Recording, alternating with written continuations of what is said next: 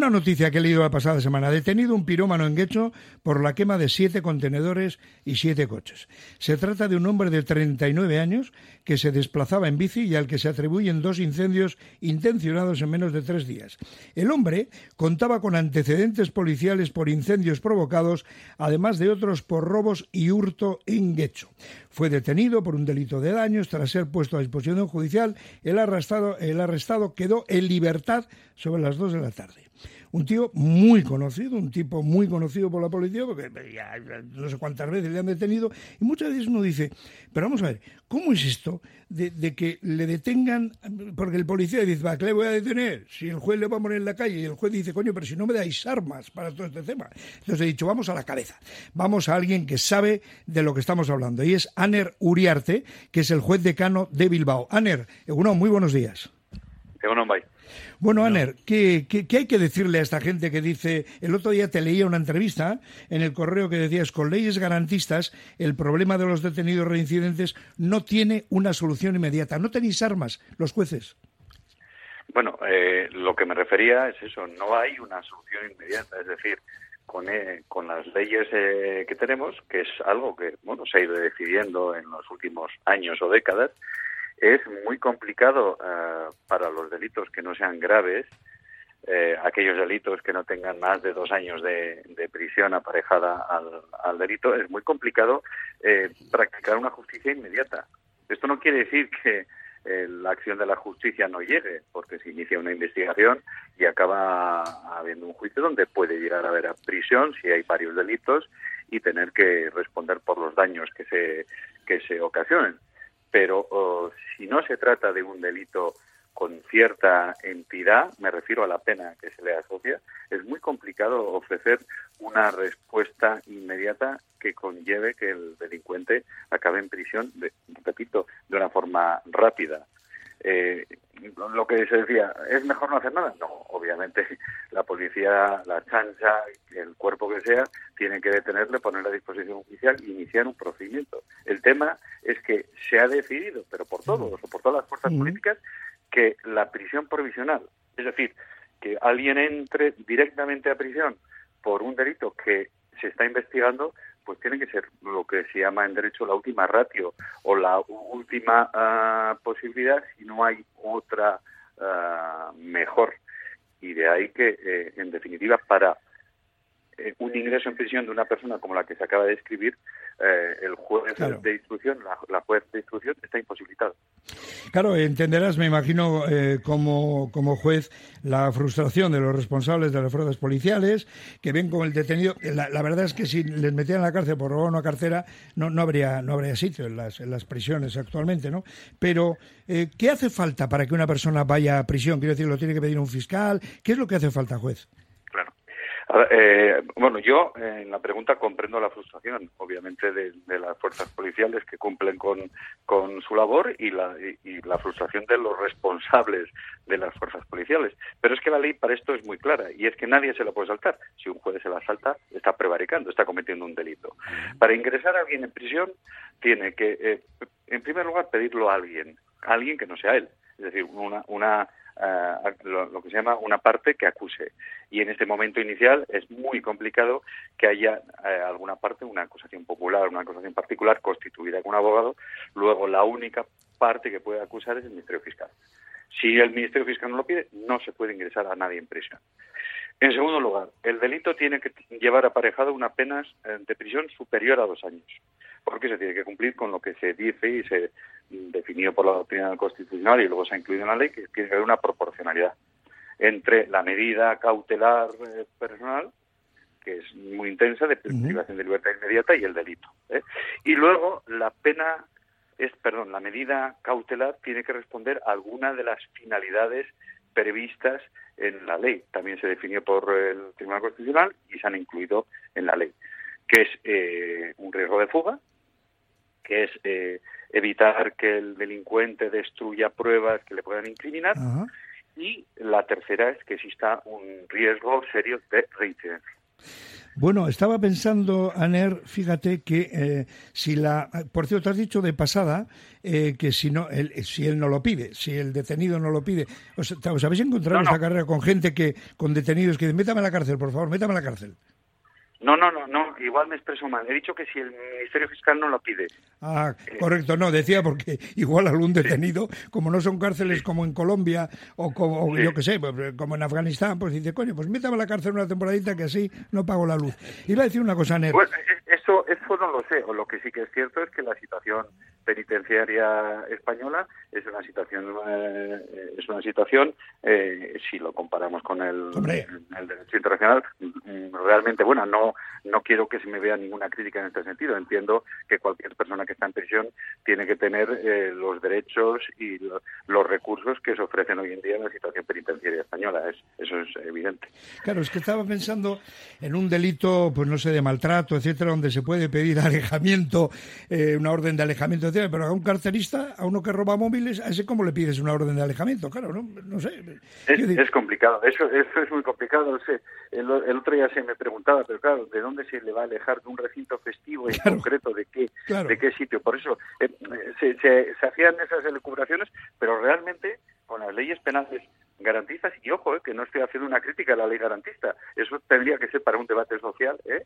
con esa ley eh, es muy complicado que ese carterista, ese que no roba con violencia e intimidación, ese que no agrede para robar o pone una navaja en el cuello, eh, es muy complicado que ese pueda ser enviado. Claro, es que la, policía dice, coño, es que lo pongo en los jueces, tal, y los jueces decís, oye, por, me imagino que a los políticos, ¿por qué no promovéis un cambio legislativo para que la presión profesional sea más ágil de aplicar, no?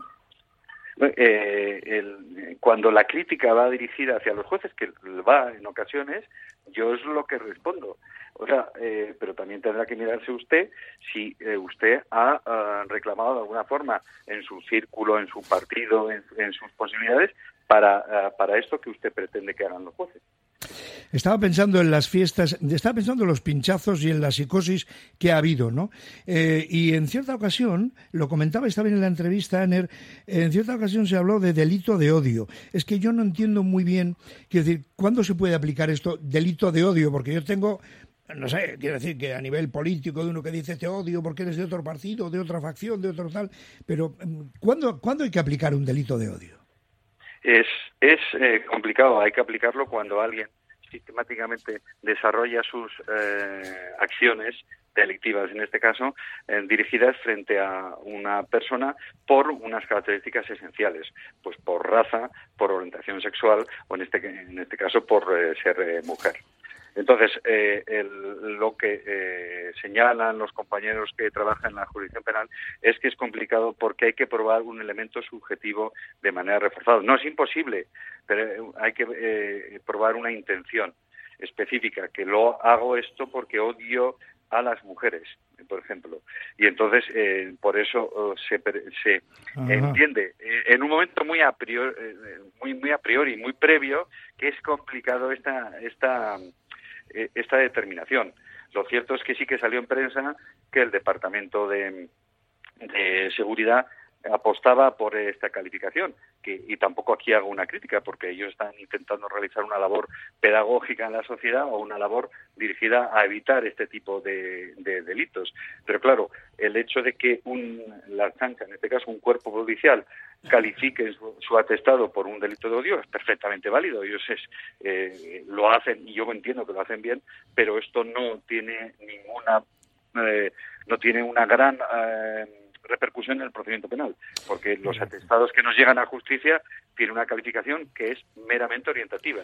El delito, el procedimiento que se inicia es el que decide el juez cuando ve, cuando conoce los hechos. Son casi las 11 menos 20, estamos eh, charlando con Aner Uriarte, que es el juez decano de Bilbao. Eh, déjame señor juez, que cambie el argumento radicalmente. El otro día vi los tres capítulos del documental Salvar al Rey. Después de la vergüenza ajena que se siente, que sentí yo al ver las fechorías del emérito y de cómo se le protegió hasta que se vio claro que la mejor forma de mantener la monarquía, según decían los protagonistas, era destrozarle a él. Una, una pregunta. En 2022, porque a mí me parece un tema como de la Edad Media, juez. ¿Tiene sentido la inviolabilidad del rey? Uf, es una pregunta lo que yo no, no me atrevería a contestarla. Lo cierto es que la inviolabilidad del rey, después que está en funciones, está dentro de la Constitución. Eh, entonces, eh, una modificación de ese de ese precepto, eh, pues implicaría una, una reforma que es, es, ciertamente complicada. Entonces, yo no me atrevería a hacer a dar una opinión al respecto como juez decano de Bilbao. Perdón por la, por la pregunta, pero Aner, pero es que de verdad leo yo artículo 56. La persona del rey es inviolable y no está sujeta a responsabilidad sus actos estarán siempre refrendados en la forma establecida en el 64. Y me voy al 64. De los actos del rey serán responsables las personas que lo refrenden. Es decir, se supone que el gobierno, etcétera, tal, ¿no?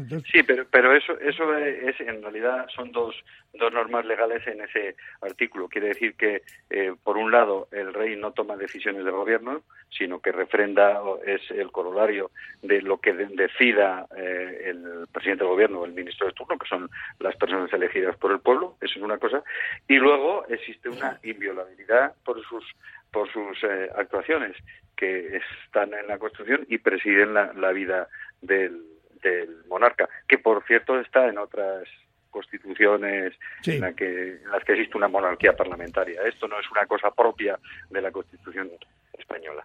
a mí cuando me dice que no está sujeto a responsabilidad me da un miedo, pero bueno, son cosas mías. Aner, dígame una cosa. Eh, ¿Hasta cuándo vamos a tener que estar em, soportando, por decirlo así, el espectáculo bochornoso del Poder Judicial? Eh, no hay mm, una actuación de la Administración Pública.